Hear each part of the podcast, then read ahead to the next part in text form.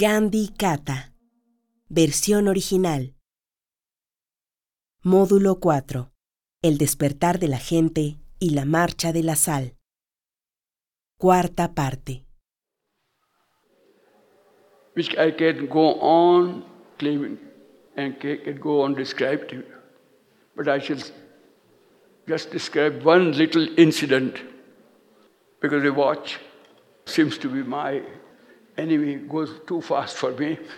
So there was a, one woman called Amina. And this was in 1932. The movement had continued for two years. And so they were preparing lists of people who were willing to register as satyagrahis and who were willing to go to jail. So Amina was an inmate of the ashram. So she said, My, I would also like to go to jail. My name must be registered. So the manager of the ashram said, You have three little children, and so I better advise you not to go to prison. They are too young. Her elder, eldest daughter was six years, seven years, and then the son, second one was five. But the youngest was still having milk from the mother's breast. So we have these three children, and he said, No, I would not advise you to, or I would not allow you. So Amina said, You are not the person who allows. It's only Gandhi who gives the permission. But put in my name as a request. So he said, All right, I will put you in your name. But on the margin, he said, Personally, I suggest that she may not be allowed because she has three little children. So Gandhi saw the list, he said, Yes, that's a good uh, argument and it's, it's true. But she is a brave person's daughter, and I can't deny her the chance to go to jail. So I shall neither permit her nor disallow her. So there was a neutral attitude on his part. So the manager came back and interpreted it as that Gandhi has not allowed you. But still she constitutes, you want to go to jail. So then you better take the permission of your husband. The husband is already in the jail. How can I take the permission? That I don't understand. That evening, Amina took the three children with her, took a train to Bombay, changed it, went to Surat, uh, to Pune, and then another change to Visapur, where the British had constructed a new jail because all the jails of the country were not enough to imprison the satyagrahis that were arrested. So there was a new prison at Wisdom. So they went and said, Well, Mr. Qureshi, there is someone who has come to meet you. Qureshi said, I am so far away from home, nobody can come to meet me here. But it's a woman who wants to come to say, Any woman? I don't think there is anybody whom I know. But please come out and see.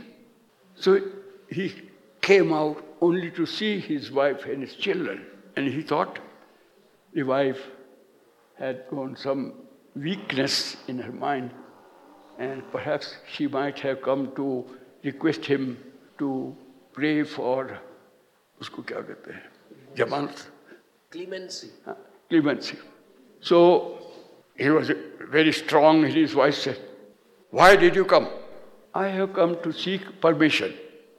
What kind of permission? I want to go to jail. I don't give the permission, it's Bapu who gives the permission. I already sought permission for him. He has not said no, but the manager says, You must take your husband's permission, so I'm here. Then he asked her, Have you seen Ahmedabad? They were both from Ahmedabad. But the question was, Have you seen Ahmedabad? She didn't understand what he meant, so she just kept quiet. Ahmedabad has a big gate, which is called Tin Darwaja, which means which has three entrances at the same time. Put our three children on these three entrances. God will take care of them. You have my permission to go to jail. That was the spirit of the movement which began with the salt punch.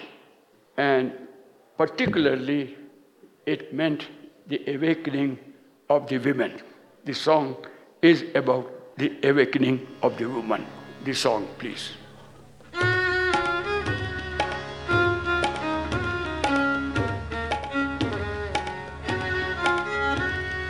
जागनारी रे भारत की नारी तिमिर हरने वाली चेतन चिनगारी जागनारी रे जागनारी रे, भारत की नारी तिमिर हरने वाली चेतन चिनगारी जागनारी रे। अहिंसक समर महान, खास उसमें तेरा स्थान। अहिंसक समर महान, खास उसमें तेरा स्थान। शीश फूटे ध्वज न छूटे तेरी बलिहारी टेक वाली रे, भारत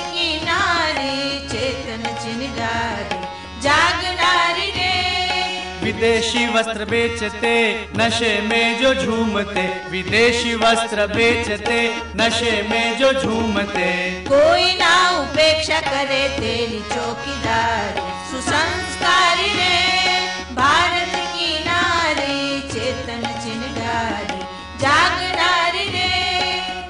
शांत तीव्र आभा रणांगण बढ़ाती शोभा। तेरी शांत तीव्र रणांगण बढ़ाती शोभा। देख शौर्य चकित सर्व शक्ति तेरी रे Bharat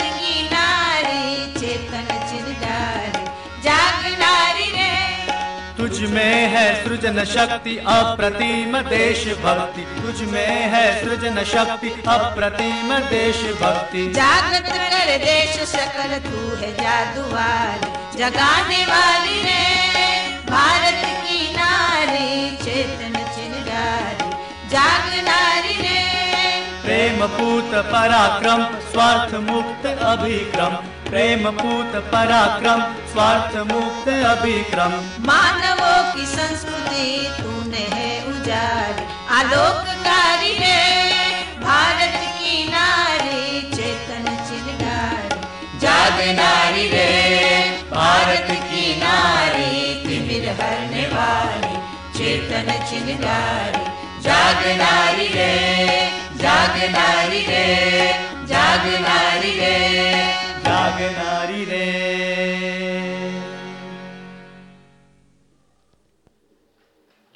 It has been a story of the country awakening. Not all parts of the country were active. Some of them were more active than others. Some of them more sacrificed than others. But there was a core group of satyagrahis which through their lives inspired the other people. Gandhi often used to talk about the change of heart. Vinoba, his great disciple, whom I have been mentioning off and on, he was a great activist because he, he walked for 70,000 kilometers to obtain land from the landed people and distributed part of it. But he was also a great scholar. Sometimes he used to say, I think in Sanskrit first, and Marathi was his mother tongue, then translate it into Marathi. So he used to think more there.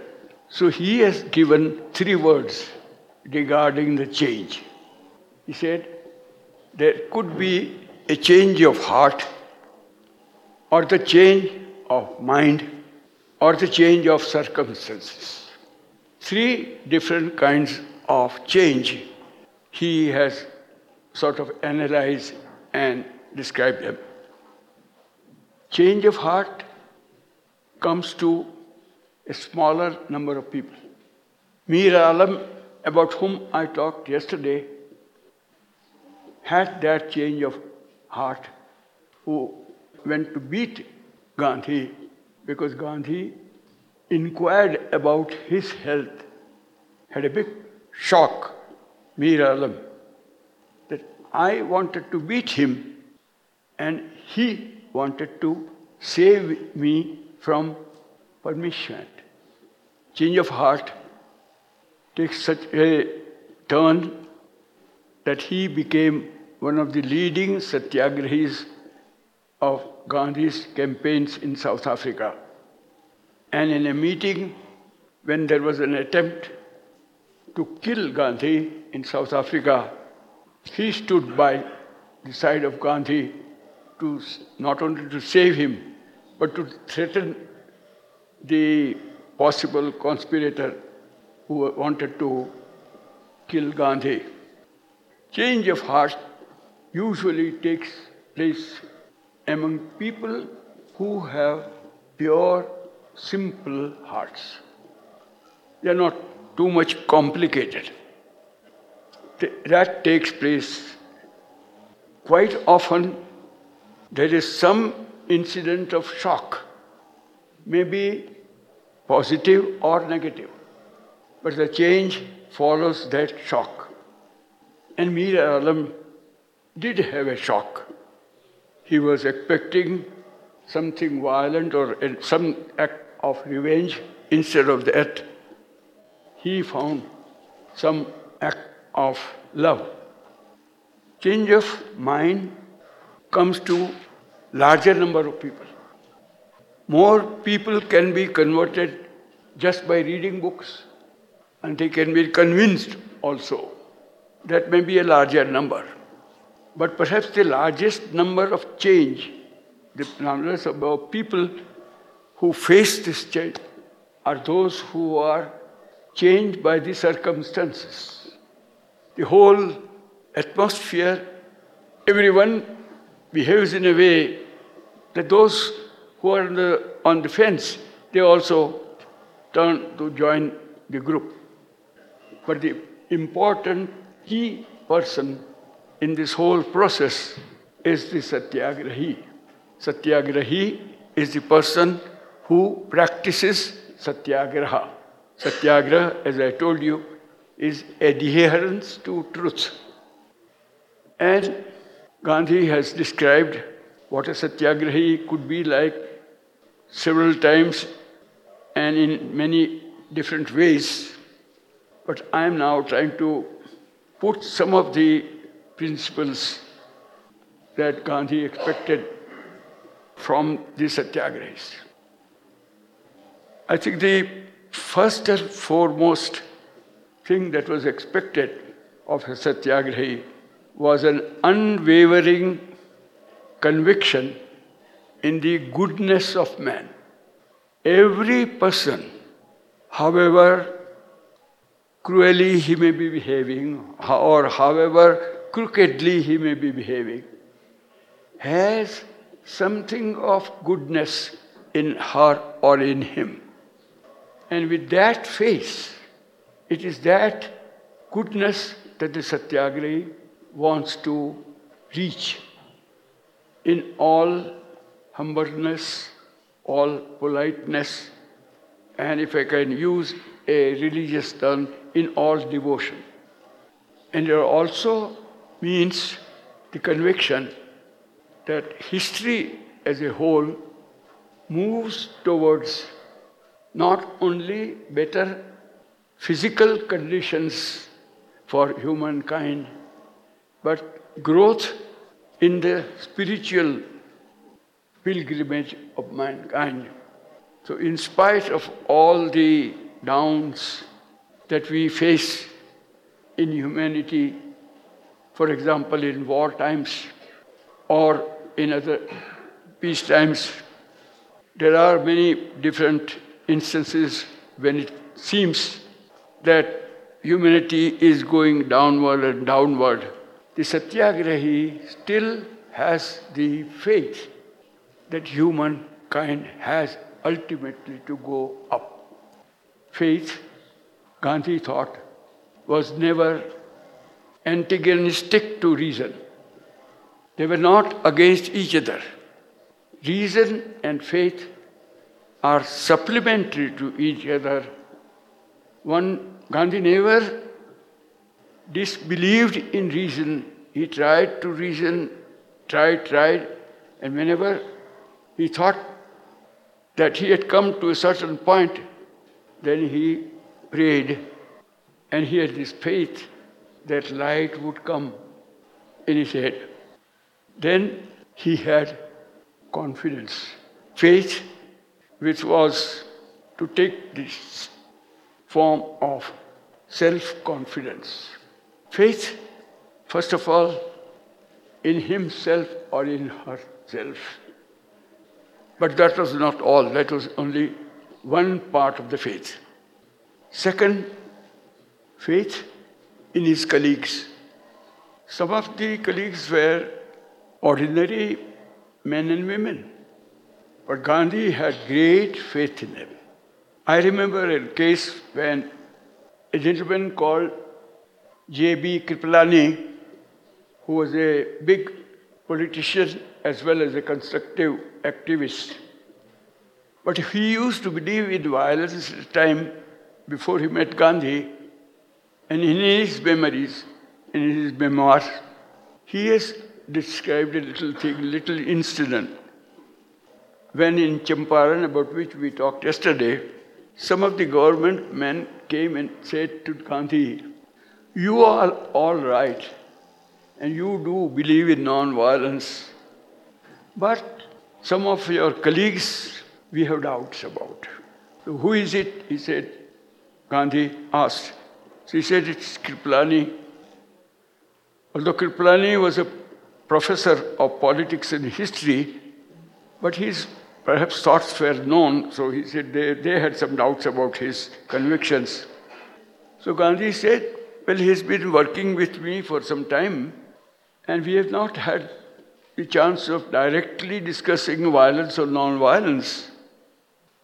He may be believing in violence, but I am quite sure that as he has joined me in this campaign, he will never work for violence. I have that faith.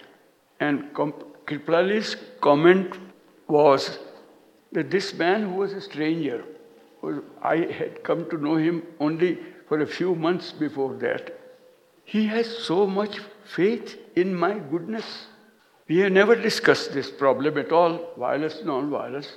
But he says, even if he believes in violence, because he has joined this campaign, he will remain non violent. That kind of faith. You know, if you put faith in some person, that person becomes worthy of faith. It helps the person in growing. So that is the second kind of faith. There is a third faith, faith in the goal, causa, the cause for which the satyagraha is working. And he has the faith in his means. Satyagraha has to have faith in the means that he employs. Means which have got to be truthful and non-violent. Without that faith, and usually an activist wants results as quickly as possible, and he says, if you have to be fast about it, let us put aside non-violence for a while. Let's try a little bit of non-violence or violence. Deep faith in his means is an essential condition according to Gandhi, to try satyagraha. In Gandhi's words, it would also mean deep faith in God. But as I said day before yesterday, there were some of his colleagues who were renounced atheists, and he would not mind. He said, Well, we both belong to the same tribe. You, you do not like to use the word God. I do. That's the only difference between us. But that faith meant faith in the goodness of everyone, faith in the goodness of humanity, marching onwards towards spirituality. That is what can be described as faith in God. His issue is based on truth, which often takes the form of justice, which often takes the form of compassion. About some miserable condition, there is a compassion which comes out, but it should be based on truth. He or she has to be full of love. And I hesitated a little because I said, has to be. No. It is taken for granted that without love, satyagraha is not no love, no satyagraha.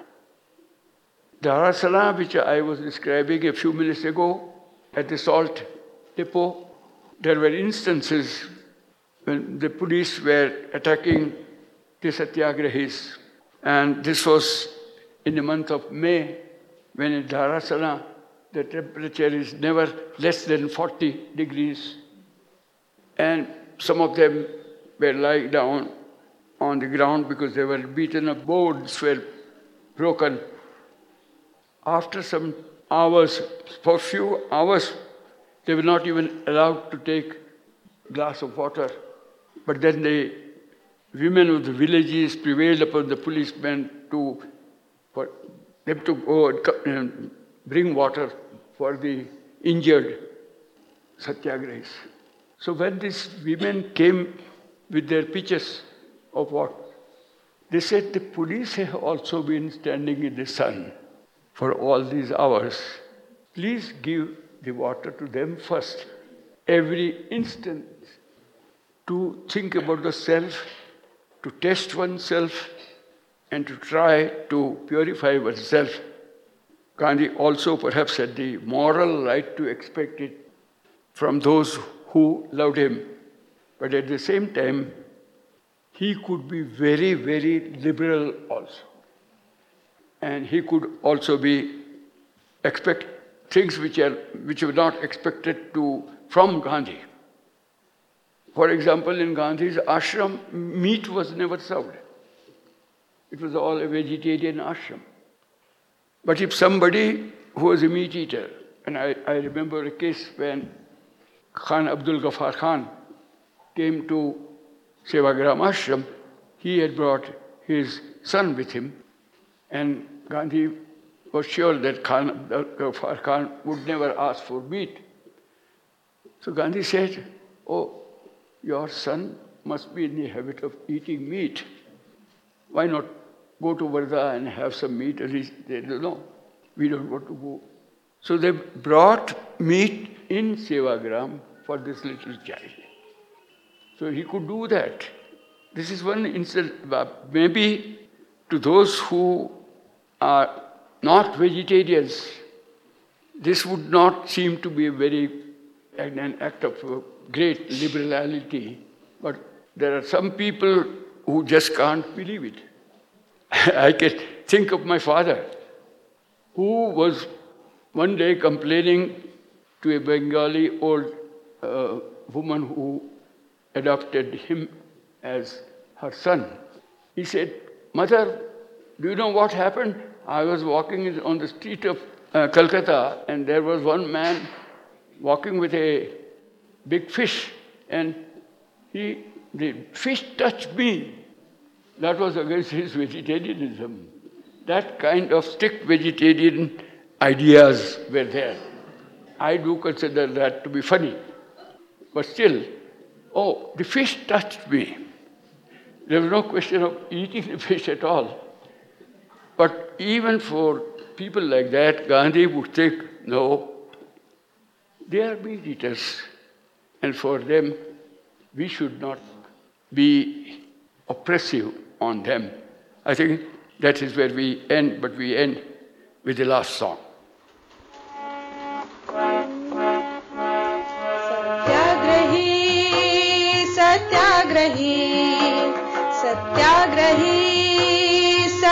सत्याग्रही। सत्याग्रही को जान लो, यही तो उसका चिन्ह है। सत्याग्रही को जान लो, यही तो उसका चिन्ह है। मनुष्य की भलाई में उसे पूरा यकीन है, उसे पूरा यकीन है। सत्याग्रही सत्याग्रही सत्याग्रही।